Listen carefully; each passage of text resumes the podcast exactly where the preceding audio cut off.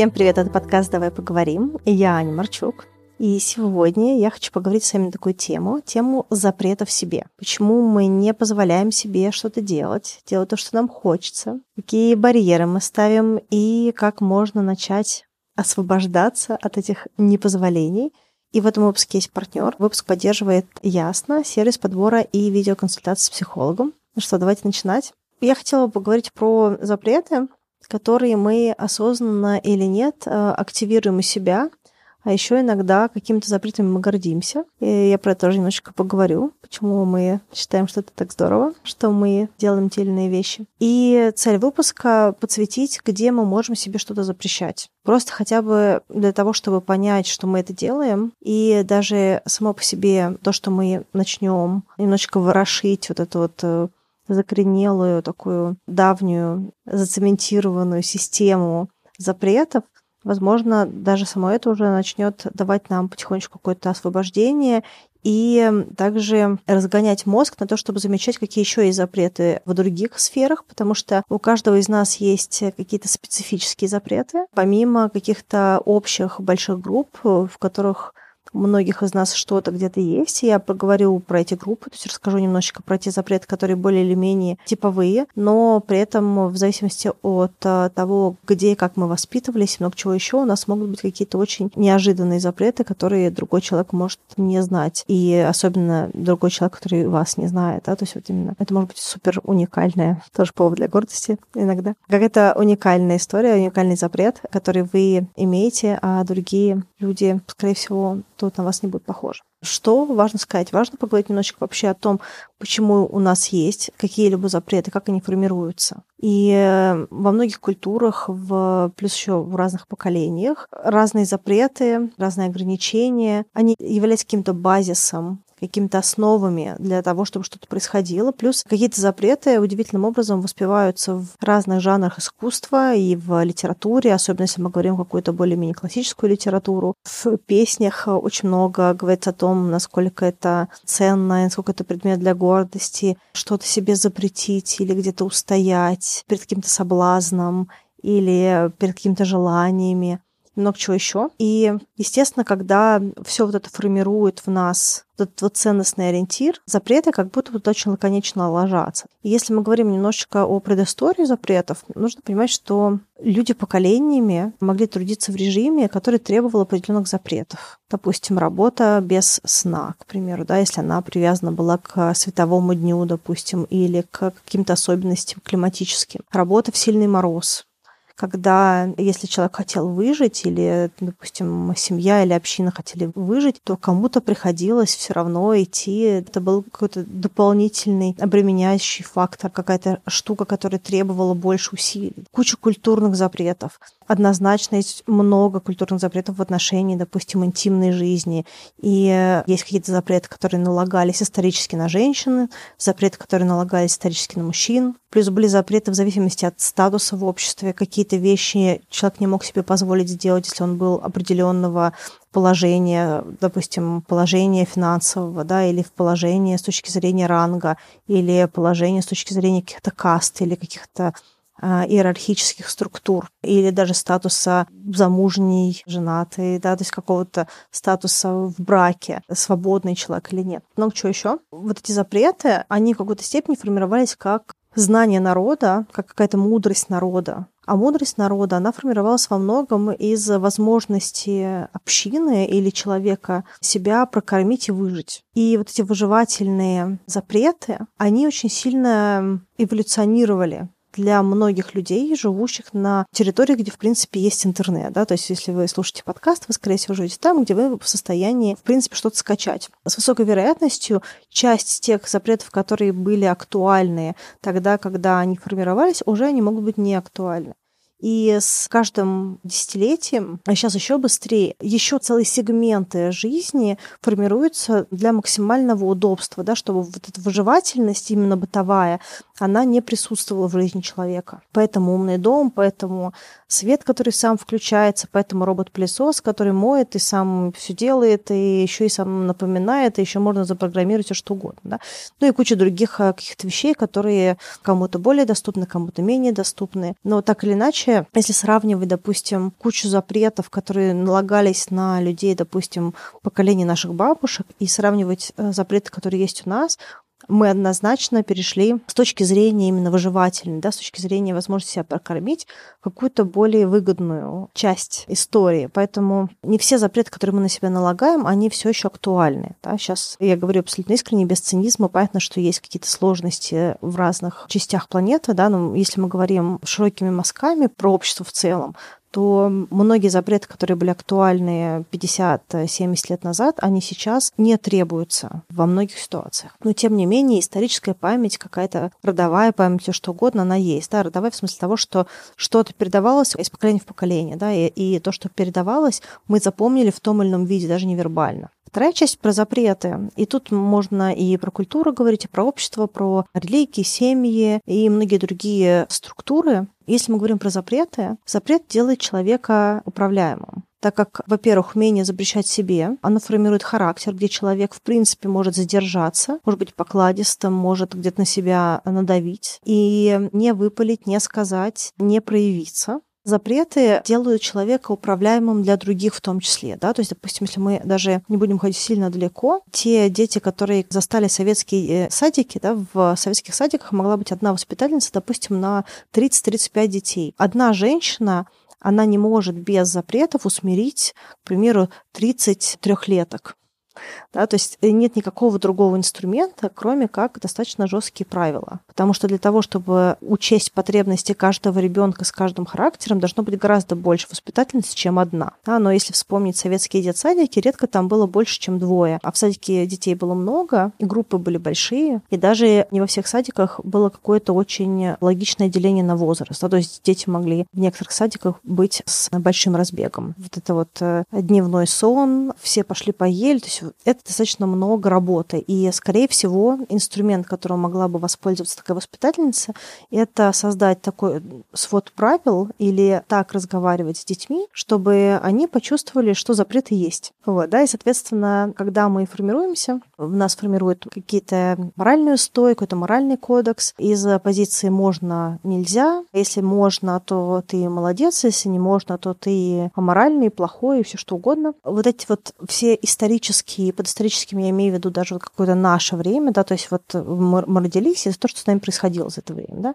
Эти все исторические контакты, они так или иначе формировали в нас какое-то понимание вот этого можно и нельзя который впоследствии формировал какую-то нашу личность. И вот сейчас большой вопрос, насколько все эти нормы этики и морали, насколько эти все запреты, насколько эти все правила, которые мы впитали, действительно близки конкретно нашей личности и насколько они закрывают или не закрывают наши потребности на те задачи, которые мы перед собой ставим. Да? То есть насколько мы в состоянии, имея эти запреты, двигаться к нашим целям. Потому что есть очень высокая вероятность, что если мы все еще в каком-то режиме турбулентности с нашими целями, то есть какие-то запреты, которые нам не позволяют двигаться, да? которые нас сдерживают, как вот просто такие цепи. И мы не можем дальше, все, у нас лимит движения исчерпан. Как бы мы не рассказывали себе истории про то, что мы все туда хотим, и нам там это важно и прочее. Да?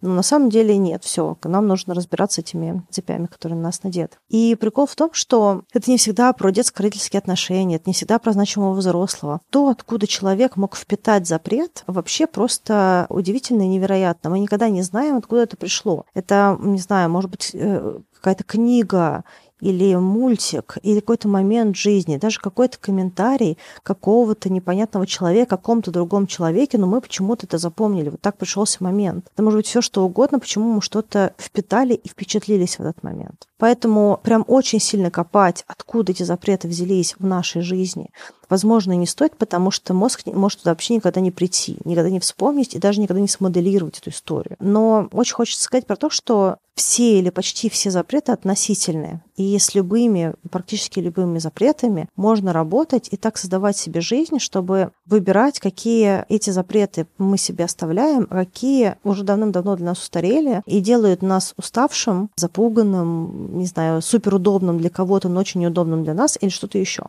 Итак, запреты. Какие запреты есть у нас? И тут я дальше по выпуску подсвечу какие-то крупные блоки про запреты, какие-то из них могут вам отзываться в большей или меньшей степени.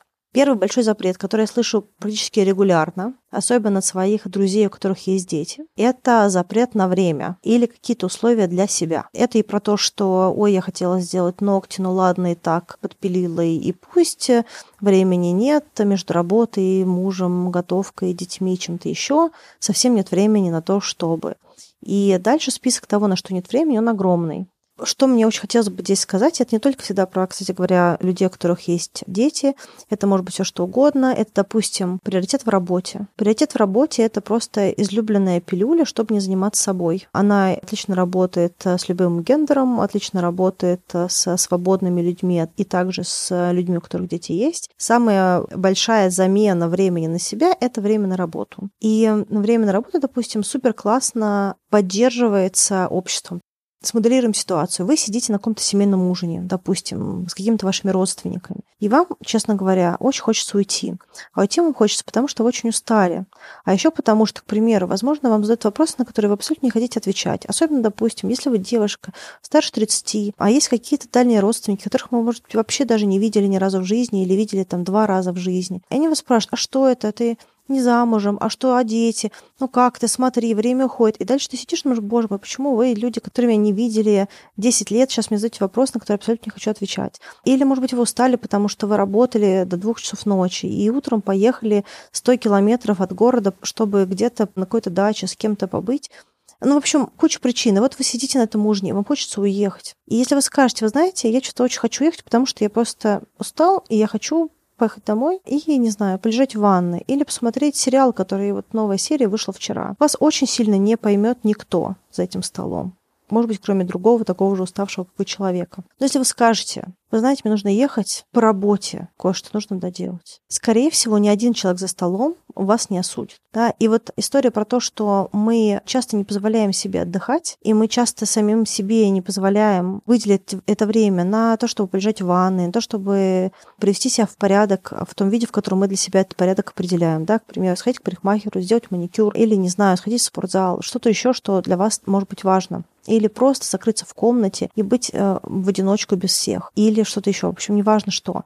Но вот этот запрет на время или какие-то вот комфортные условия мы часто не выбираем. Где-то это идет и из моральных норм, что хороший человек сначала ставит других впереди себя, а потом только себя. И нужно делиться, и конфетку отдавать в детстве. Там, ну, вот, ты поделись с мамой, поделись с папой, поделись с сестренкой, с братиком и всех, да, вот. И этот остался последний кусок чего-нибудь на столе, и вот тот человек, который просто схватил его и никого не спросил, тоже такой, да, сразу на него ярость всего стола, к примеру, да. И я сейчас не говорю про этикет и про воспитание, да, я сейчас говорю исключительно про то, что есть мы, и мы себе запрещаем какие-то очень важные вещи для нас.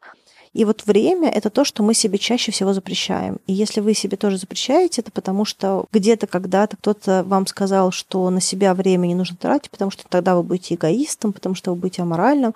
Подумайте еще раз, а действительно ли вы хотите продолжать тратить время на все что угодно, на работу, на то, чтобы помыть посуду, которую нужно прямо сейчас помыть, а не через час, допустим, да? Обязательно поиграть с котом, с ребенком, все что угодно поделать, да, только чтобы не отдыхать. Тут я еще скажу, что эта жертвенность, отдать себя, снять последнюю рубашку, она очень воспевается в культуре искусства, и хороший человек — это тот, который всегда для других. Но эта жертвенность, она очень сильно мешает достигать тех классных вещей, которые мы для себя хотим. И еще человек, который устал и который долго себя не удовлетворяет и не дает себе то, что он хотел, он где-то своей этой усталостью и несчастьем выстрелит и, возможно, сейчас вы помыли посуду, чтобы дома было чисто, и поиграли с ребенком, потому что с ним нужно поиграть, но где выстрелит ваша потребность на то, что вы чувствуете, что на вас времени нет, это вообще очень э, хаотичная история.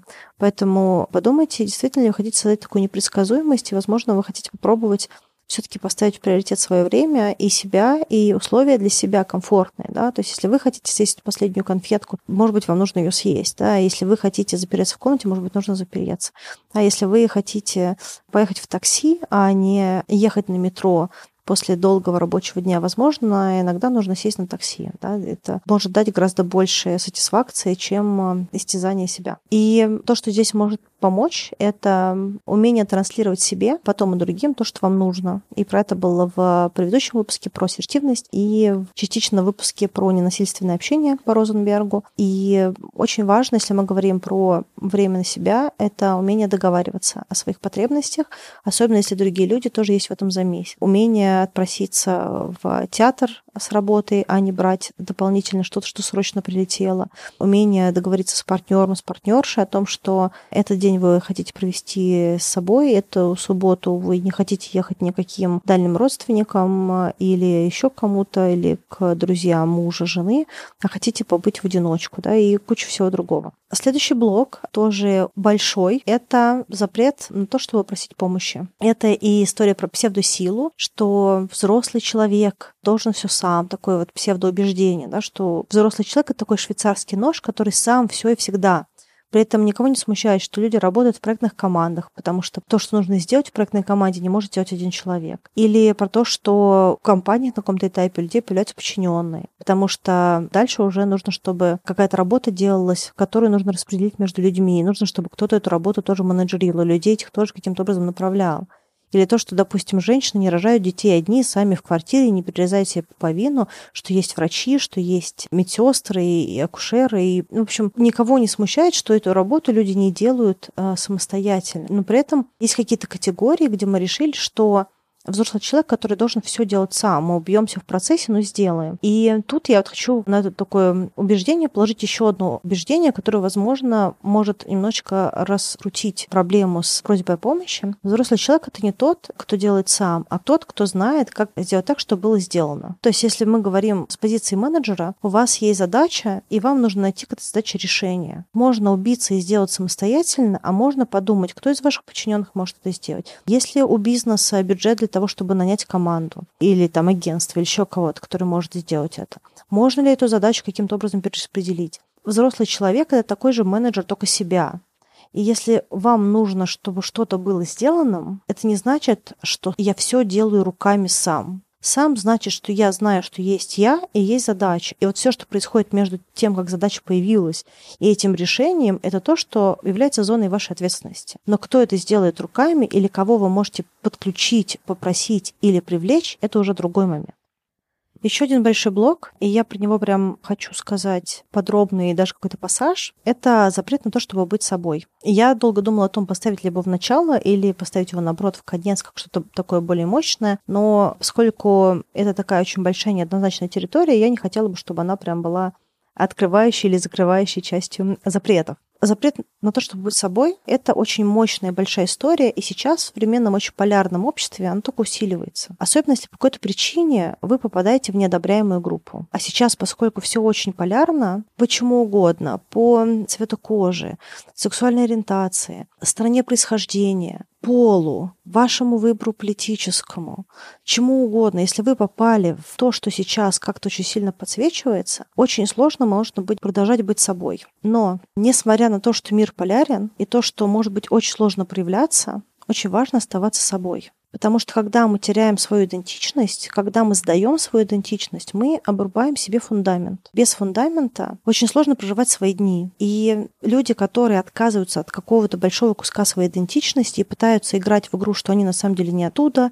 или не такие, это бесконечная жизнь в страхе, сомнениях и метаниях. Можно всю жизнь положить на то, чтобы бесконечно подбирать удобную идентичность. Понимаете, сегодня, может быть, кого-то бесить одно в вас а завтра что-то еще, а послезавтра еще что-то. Если вы не выбираете быть собой, и вы постоянно прыгаете в своей идентичности, чтобы удовлетворить потребность другого, особенно яростно настроенного человека или яростно настроенной группы, а сейчас очень много яростно настроенных групп. Просто такой период. Вот очень сложный период для мира в целом. Неважно, где вы живете, неважно, кто вы.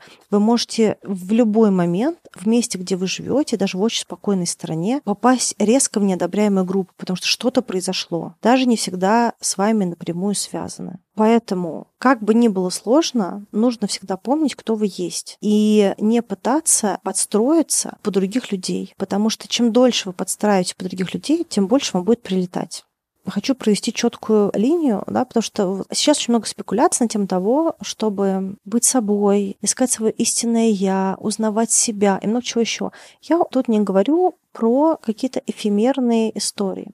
Я говорю про конкретную и очень прикладную вещь. Вы разговариваете с другим человеком и хотите сказать, но вы молчите. Вы хотите отдохнуть, но вы идете перемывать посуду за всю семью. У вас открыт телефон, допустим, WhatsApp, и вы 30 минут чахнете над чатом, потому что вы думаете, как ответить на какое-то сообщение. И чтобы что, дальше просто пространство вариантов. Чтобы не обидеть кого-то, чтобы быть смешной, чтобы понравиться, чтобы короче сообщение было, чтобы правильная была какая-то постановка фразы. И вы не думаете над сообщением, потому что вас это развлекает а вы в муках. Вы в муках того, как вам сейчас быть собой. То есть кто вы сейчас хотите быть в этом чате. Вот если мы говорим про запрет быть собой, мы говорим про то, что есть что-то, что вы хотите делать. И вы это знаете, вы понимаете, что вы хотите сделать. Но вы выбираете иначе, потому что так правильно, потому что что люди скажут, потому что я не хочу ссориться, потому что ну, ему больше нужно, потому что я не хочу себя плохо чувствовать, или не хочу, чтобы он себя плохо чувствовал. И я могу сказать про себя, что в моей жизни много разных проявлений. Было, есть и будет. Я не идеальный человек, который там все делает правильно или такой просто образец морали, этики или что-то еще. Я могу вспылить, я могу быть очень жесткой в какие-то моменты, я могу быть очень эмоциональной в другие моменты, я могу опаздывать, могу долго кому-то что-то втирать. Иногда после каких-то моих проявлений мне может быть очень плохо, то есть вот прям про себя самой. Я себя потом еще разгоняю и переживаю, и о чем-то думаю, что зачем я так сказала, зачем я кого-то обидела, зачем я тут вспылила или что-то еще. Но худшее, что я испытывала за последнее время, я сейчас не говорю про какие-то вещи из других категорий, да, я не говорю про потери близких, я не говорю про какие-то э, вещи со здоровьем, я говорю исключительно про межличностные отношения, сейчас про то, чтобы быть собой. Вот худшее, что я испытывала в категории быть собой, это когда я выбрала подстраиваться под других людей из другой культуры, когда я переехала. Мне почему-то показалось, что мне нужно делать то, как делают другие люди здесь. Те люди, которые меня окружали в том месте, куда я переехала. И вот эта потеря идентичности, она нормальна для миграции, но тем не менее она создала для меня очень много невероятного дискомфорта. Потому что я пыталась как-то подбирать фразы, думать, как вот другие люди здесь говорят, что-то не говорить. Старалась со всеми коммуницировать в режиме ненасильственного общения по Розенбергу говорить спокойнее, быть милее. И не то, чтобы я не бываю спокойной и милой, но я такой бываю обычно, естественно. А тут я была спокойной и милой насильственно к себе. И это был самый сложный период в социальном плане для меня за последнее время и самый ненаполняющий. Мне было сложно с людьми коммуницировать. Люди не понимали меня. Не из языка, они не понимали меня как человека. Они не понимали, кто я. Все равно чувствовался какой-то барьер, потому что я не была собой. И они не очень понимали, как, с кем они общаются. Когда мы начинаем под всех подстраиваться, люди тоже нас не могут идентифицировать. А когда нас не могут идентифицировать, мы психологически либо неинтересны, либо мы вызываем для другого человека психологическое неспокойствие потому что наши радары, они не могут определить, этот человек окей или не окей, он честный или нечестный, он искренний или неискренний он нам интересен или нет? Будут ли какие-то у нас потом проблемы, если мы с этим человеком продолжим общаться? Для меня, допустим, вопрос решился тогда, когда я стала чаще и больше собой. И когда я стала чаще и больше собой, в моем привычном смысле, у меня гораздо лучше пошел коннект с людьми, контакт с людьми здесь. Причем он пошел лучше не только с людьми, которые так же, как я, переехали в Ванкувер из Москвы, да, а пошел с разными людьми, включая канадцев, включая других иммигрантов из других стран. Когда мы запрещаем себе быть собой, мы отбираем у себя и мы отбираем у других. Вот в этой фрустрации мы настолько путаем все, что вокруг нас происходит, что это очень тяжелое проживание жизни и очень ненаполняющее. Поэтому подумайте сто крат, действительно ли в прикладном смысле вы готовы не быть собой, и действительно ли то, что кому-то что-то не понравится вас, стоит того, чтобы наступать себе на горло. Опять-таки, сейчас не говорю про то, чтобы быть хамом или эгоистом, или раскидывать других людей, или чтобы проявлять себя во всех возможных стилях, или как-то не работать над собой, да. Это не про то, чтобы не развиваться, не увлекаться новыми хобби, не работать над собой, над своим внутренним и внешним проявлением.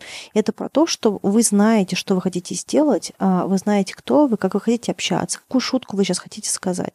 Пробуйте делать то, что вы хотите делать. И если вдруг на каком-то этапе вы поймете, что это противоречит каким-то нормам того общества, в котором вы оказались, вы можете выбрать, хотите ли вы что-то скорректировать под общество, возможно, вы какой-то тренд пропустили, или вы видите, что общество меняется, а вы там не уловили, либо вы просто понимаете, что вы не в своем обществе. И то, другое может быть. Но самое важное — это оставаться собой в фундаментальном смысле и проявляться в прикладном смысле. Сложная очень территория, и, наверное, здесь, пока мы говорим про наши блоки барьеры, хочу немножечко подсветить работу с психологом и вместе с этим также немножечко про партнера выпуска сервис Ясно. Часть запретов, которые мы себе поставили, мы не можем увидеть без другого человека, так как периодически есть достаточно мощное сопротивление. Исторически наш организм защищает нас от потенциально каких-то сложных ситуаций или повторения, допустим, травматического опыта, который мы проживали. И люди могут даже нам подсветить что-то, что мы себе запрещаем, и что та история, которую мы себе рассказываем, она не единственная возможная. Но нам может быть очень сложно поверить другу или партнеру. А без других людей мы, в принципе, можем это не увидеть. Другу и партнеру нам сложно поверить частично из той же оборонительной позиции, частично из-за отсутствия у нас веры в их экспертность в этом вопросе или вообще.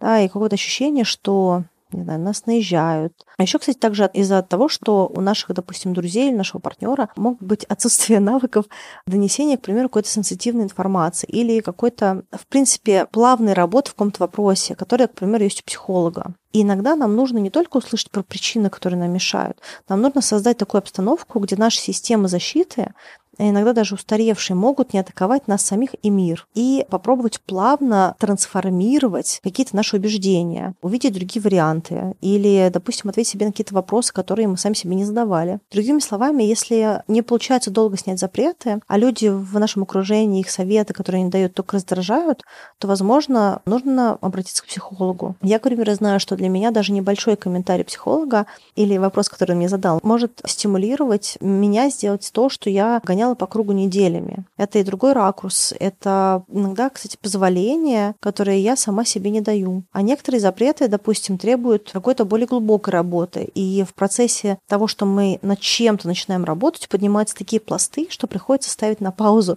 тактические задачи и разбираться с чем-то более глубоким, что мешает. И если вы вдруг в поисках психолога или задумываетесь о терапии, то расскажу вам пару слов про ясно. Вдруг именно там вы найдете себе специалиста, который будет вашим.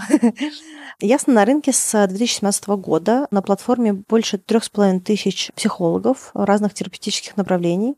И можно поработать в разных техниках, а еще посмотреть, какие направления работают лучше. К примеру, я в какой-то момент не смогла работать э, ни в психоанализе, ни в КПТ, в когнитивно-поведенческой терапии. Но мне отозвались гештальт, и мне также очень понравились юнгианские психологи.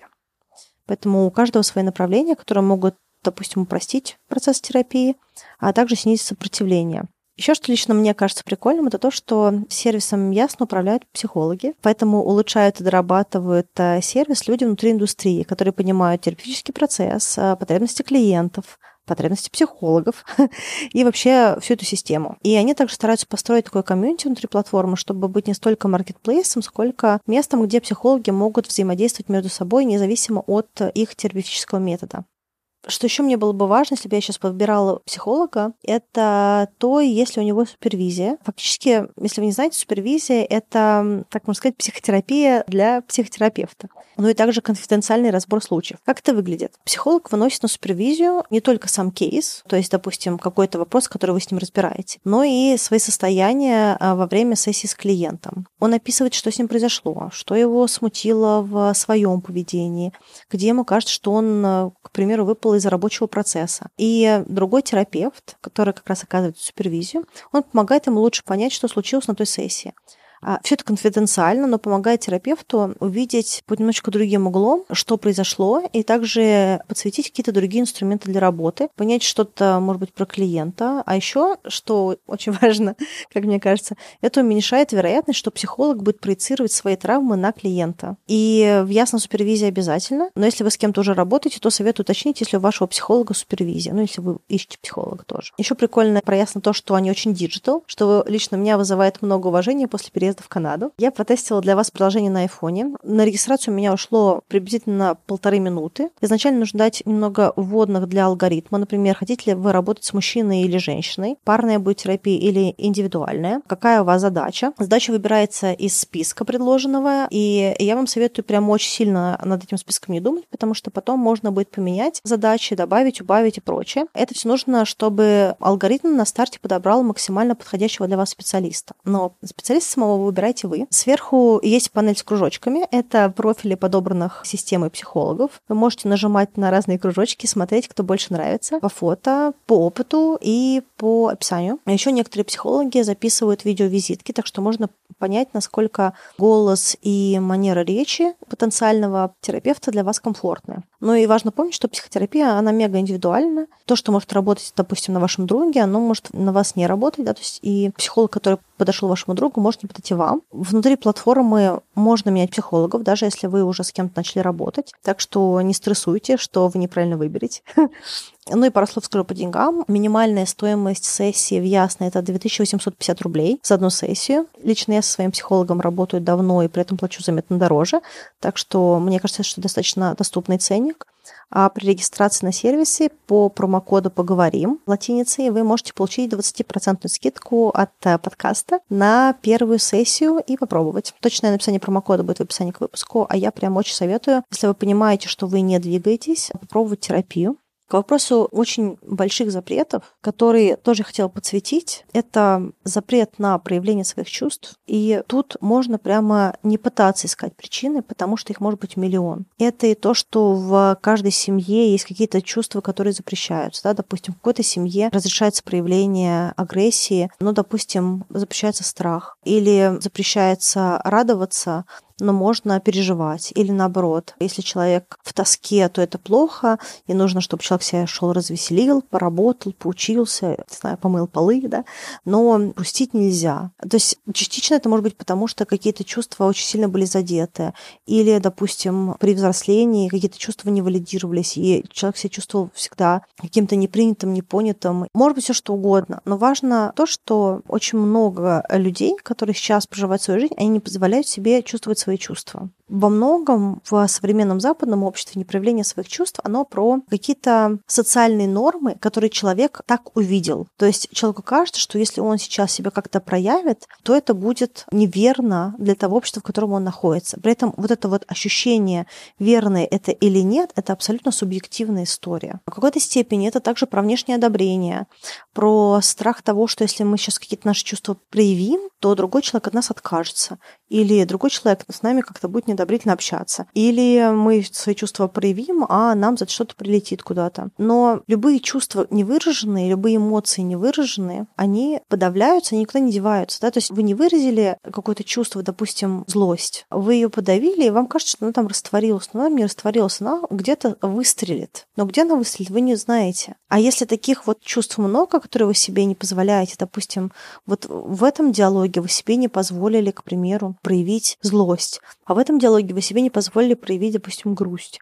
а в этом диалоге вы не сказали, что вам что-то там неприятно или обидно, или еще что-то. И в итоге получается, что вот день идет, а вы в течение этого дня вы постоянно все подавляете. И вот это подавление, оно приводит, во-первых, к соматическим каким-то проявлениям, да, к каким-то заболеваниям, еще к чему-то а также она ведет к тому, что человеку нужно вот это все то, что он там надавил, все это нужно чем-то зашлифовать, чтобы не чувствовать вот эти все сохраненные, непрожитые эмоции.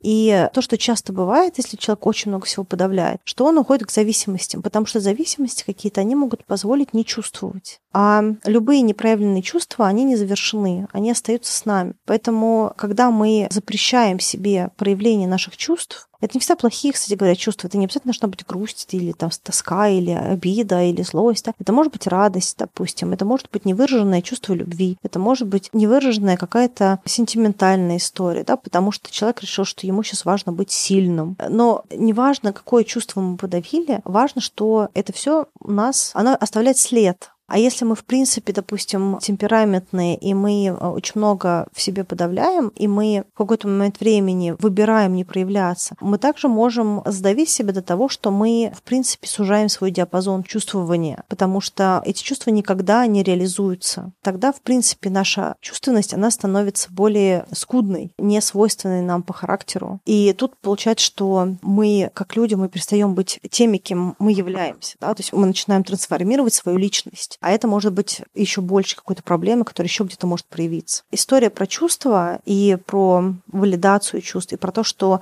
какие-то чувства, которые мы хотим проявлять, они не одобряются, очень сильно осложняет нам проживание нашей реальности. Если мы говорим про чувства, то я хочу отдельно сказать про то, что очень большая категория запретов к себе, это запрет на проявление любви и на получение любви. Помимо всего прочего, это также идет из потребности в контроле. Тут этот контроль, он может проявиться из какой-то травмы. Допустим, вы были в отношениях в каких-то чудесных, потом что-то произошло, и на каком-то кризисном отрезке эти отношения закончились. И человек может проживать этот момент очень много боли и очень много несправедливости, и даже кто-то это может формулировать как предательство, да, но так или иначе то, что с человеком происходит дальше, что он боится так сильно любить еще раз. И он боится, что если он вот так вот откроет свое сердце, он снова начнет это все в полной мере чувствовать, а потом другой человек снова уйдет, то он останется с очень серьезным шрамом. И шрам он уже испытывал. Так сильно любить он больше не хочет, потому что он еще ту травму не прожил. И получается, что человек старается не любить. И каждый раз, когда в его жизни, в ее жизни появляется другой человек, который может вызвать эти чувства, это становится очень сильно небезопасным. И тогда человек включает очень мощный контроль. Либо это избегающая история, допустим, избегающая привязанность, избегающая манера общения, либо это жесточайший контроль в этих отношениях, когда человек выбирает не любить. Да, то есть он выбирает любить по своему контролю, что вот я вот настолько буду любить, а дальше нет. И не буду в полной мере отпускать свои чувства, чтобы они проявлялись, а я буду вот порционно, да, порционно и тестировать, и смотреть, тут безопасно, небезопасно. Либо, допустим, может быть история про то, что есть ощущение, что проявление любви — это слабость. Если я буду слабым, то мне сядут э, на шею, будут меня использовать, и что-то, ничего-нибудь еще, да, произойдет. Запрет на получение любви он в какой-то степени тоже связан с контролем, потому что когда мы получаем любовь, мы как будто бы другому человеку немножечко передаем часть нашей жизни, да, как бы мы как будто бы себя немножечко передаем другому человеку. И когда мы сами себя как будто бы любим, да, мы вот этот контроль, мы держим его в себе, что мы знаем, что у нас есть, чего у нас нет. А когда мы вдруг резко с другим человеком входим в контакт, то вот в этом вот получении любви тоже как будто бы есть наша слабость, что теперь мы зависимы от другого человека. И другой человек будет источником той любви, которая есть. И поэтому вот этот вот обмен любовью, он становится очень сильно неорганичным. Мы запрещаем любить или мы запрещаем получать любовь. И это связка, при которой и один, и другой человек, часто как бы люди, которые друг друга находят, они придерживают проявления и не позволяют другому человеку входить в органический контакт. Таким образом, один другой человек в какой-то степени, если он запрещает себе проявление или получение любви, он себя как будто бы закрывает, в принципе, от любовного мира. То есть он, этот контроль над отношениями становится контролем над собой.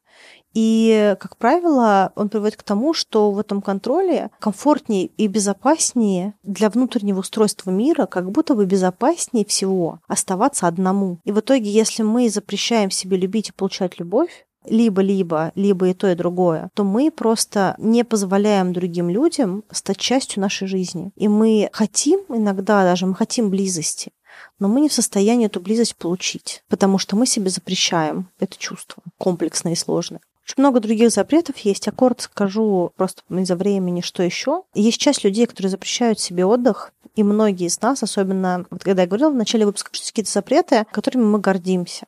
Вот часть запретов, которыми люди гордятся, это запреты на отдых. А люди гордятся, что они были на работе кучу часов в течение недели. Или то, что они спят по 5 часов в сутках, а не 8, допустим. Гордятся тем, что у них осталось 50 или 60 дней отпуска за прошлые годы, которые они не отгуляли. Да, вот эта вот история про то, что у нас есть возможность взять передышку, уделить время себе, восстановиться, но мы не только себе не позволяем отдыхать, мы еще и гордимся то, что мы себе не позволяем отдыхать. То есть насколько это запутанная система в плане ценностей, да, и в плане того, что для нас является важным. И где-то частично это идет из того, что есть э, осуждение из серии «ты лодырь», «ты ничего не делаешь, ты лентяй», и чтобы не быть лентяем, нужно много работать, или что только трудолюбивые люди, они достигают, или только трудолюбивые люди, это хорошие люди, или куча всего еще. Но еще есть проблема такая с отдыхом. Почему люди себе часто его запрещают? Что когда человек пахарь, когда человек трудоголик, он вообще не понимает, что делать со своим отдыхом. У него, когда время свободное появляется,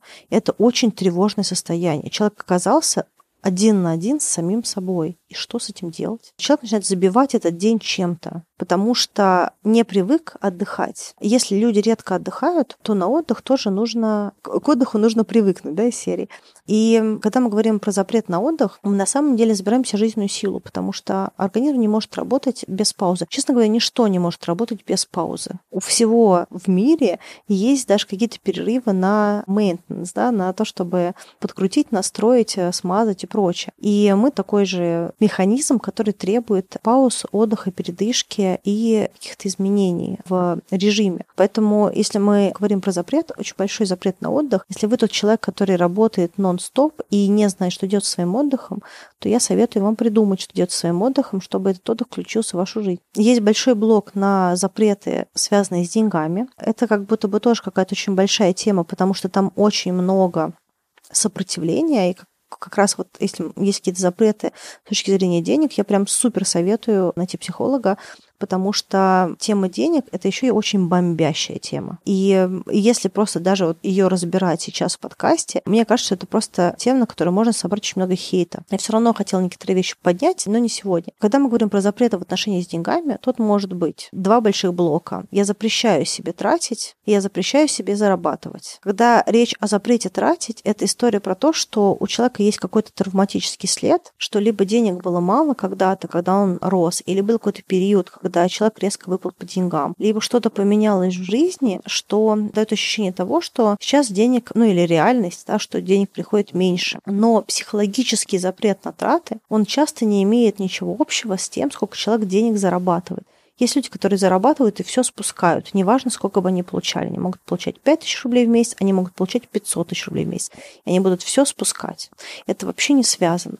Есть люди, которые запрещают себе тратить, как будто бы они зарабатывают в месяц 5 тысяч рублей, а они зарабатывают 500 тысяч рублей. И они себе запрещают тратить не то, чтобы всю зарплату, они себе могут даже запрещать тратить 10% этой зарплаты. То есть у человека есть очень много психологических барьеров с точки зрения того, чтобы тратить деньги на себя. Причем здесь есть прикол в том, что у людей могут быть деньги, они могут тратить эти деньги на партнера, партнершу или детей, или родителей, но они не будут тратить деньги на себя очень сложный замес, если мы говорим про запрет финансовый.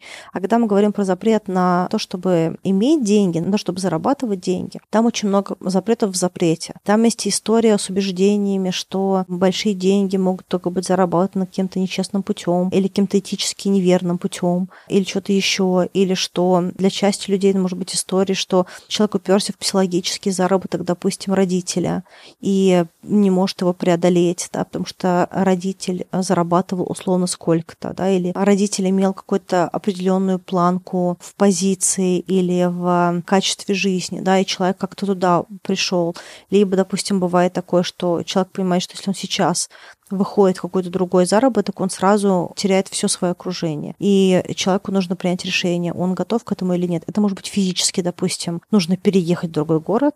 Это может быть эмоционально, что с этими деньгами он не сможет общаться с этими людьми. Не потому, что он вдруг резко стал круче, а потому что, когда он начнет это зарабатывать, сломается органика общения то, что люди делают, то, как они общаются, то, что другие люди в его окружении говорят. Иногда в том числе говорят про деньги. Куча других разных запретов, которые связаны с тем, чтобы зарабатывать больше. И если вы чувствуете, что вы как будто бы хотите больше зарабатывать, ну что-то не получается, я считаю, что тоже нужно идти с психологом работать, потому что это не поверхностная проблема, это глубинные убеждения, это глубинные запреты.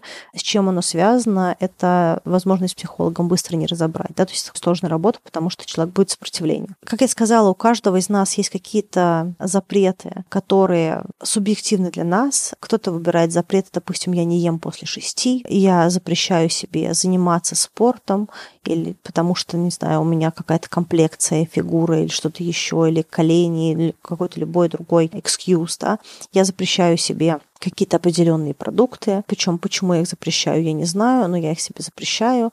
Я себе запрещаю как-то одеваться. У каждого из нас есть какой-то миллион запретов, которыми мы себя наградили. Я вас призываю подмечать, что вы себе запрещаете очень важно по некоторым причинам. Да? Помимо очевидных причин, что если бы вы себе не запрещали, у вас была бы какая-то, возможно, более интересная жизнь, и вы могли бы получать то, что вы реально хотите, и жить той жизнью, которую вы реально хотите. Потому что раз вы себе запрещаете что-то, что вы хотите, значит, ваша жизнь в какой-то степени неполная, потому что иначе бы вы не запрещали, да? А еще в такой момент, что запрет ведет к вседозволенности в чем-то другом. Допустим, вы запрещаете себе чувствовать, поэтому вы идете и обжираетесь на ночь. К примеру, до немоты в желудке. Или вы запрещаете себе сказать что-то начальнику или коллегам, потому что вы на работе весь такой покладистый, милый и что угодно. А потом приходите домой и орете на детей. Когда мы запрещаем где-то, оно должно где-то выстрелить, да, оно должно где-то проявиться что-то должно где-то проявиться. Либо это полнейшее подавление. Поэтому подумайте, что вы себе там запрещаете. Может быть, то, что вы себе запрещаете, настолько критично, может быть, нужно подвергнуть сомнению целесообразность этого запрета. Кстати, многие запреты потеряли бы свою силу, если бы мы не старались так сильно заслужить одобрение других или любовь, или принятие какого-то конкретного другого. Как правило, реального, но также может быть воображаемого другого, то есть какого-то другого, которого мы себе там создали, допустим, какого-то внутреннего родителя, кого-то еще. Скорее всего, человек, э, живущий на необитаемом острове, не боялся бы проявляться или не запрещал себе отдыхать, да, или выглядеть как хочет. Да? То есть вот часто, когда мы себе запрещаем, даже если мы запрещаем себе, на самом деле запрещаем себе, чтобы что-то не случилось с кем-то другим, да, чтобы другой нас не осудил, чтобы другой не проявился так, как мы не хотим, чтобы он проявлялся, чтобы какие-то отношения с другим человеком как-то сложились и прочее. А вторая история, кстати, про запреты, это то, что когда люди запрещают, они часто выбирают между хочу и надо. И вот для того, чтобы этот вот выбор между хочу и надо не был бы таким болезненным, наполненным запретами, можно добавить еще блок, который называется важно важно гораздо прикольнее, чем надо, потому что важно это позиция силы. Важно это про наши потребности. Если вам это важно, вы это делаете. А надо это про обязательства. Мне надо это сделать, потому что горят сроки на проекте когда нам нужно что-то делать, и мы делаем это как будто бы из обязательств, это такая немножко жертвенная позиция. Да? Она, с одной стороны, это позиция ответственного сотрудника, но она позиция как будто бы вот а, есть кто-то другой, который держит нас и говорит, сиди, делай. Да, вот как-то вот, пока уроки не сделаешь, со стола не выйдешь, не встанешь. А важно это, когда вы можете делать сейчас, можете не делать, но вы выбираете делать, потому что вы хотите это делать. Очень тонкая грань, но она есть в ощущении. И как только мы меняем нашу позицию с надо на важно, мы меняем позицию жертвы на позицию силы. А еще что может помочь выбирать хочу чаще, чем надо, или даже чаще, чем важно, это не забивать каждый миллиметр своей жизни этими самыми надо. Люди-перфекционисты, которые себе очень много всего запрещают и стараются везде успеть, они на самом деле себе запрещают пространство для «хочу» и забивают каждую секунду своей жизни кучей задач. И куча задач, она приводит к тому, что вы просто вынуждены запрещать что-то потому что все занято. Нужно что-то у себя забрать, потому что просто некуда вписать. А когда пространство расчищается, то на хочу тоже остается больше времени. Выпуск получился немножко длиннее, чем другие выпуски, но я надеюсь, что эти размышления вам были приятны, интересны, и, возможно, сейчас вы что-то про себя тоже еще подумаете, и хотя бы немножечко ваша жизнь будет больше такая, как вы ее хотите для себя, и в вашей жизни будет чуть-чуть больше «хочу», которое вы удовлетворяете. Я всем желаю отличной недели, всех обнимаю, пока-пока.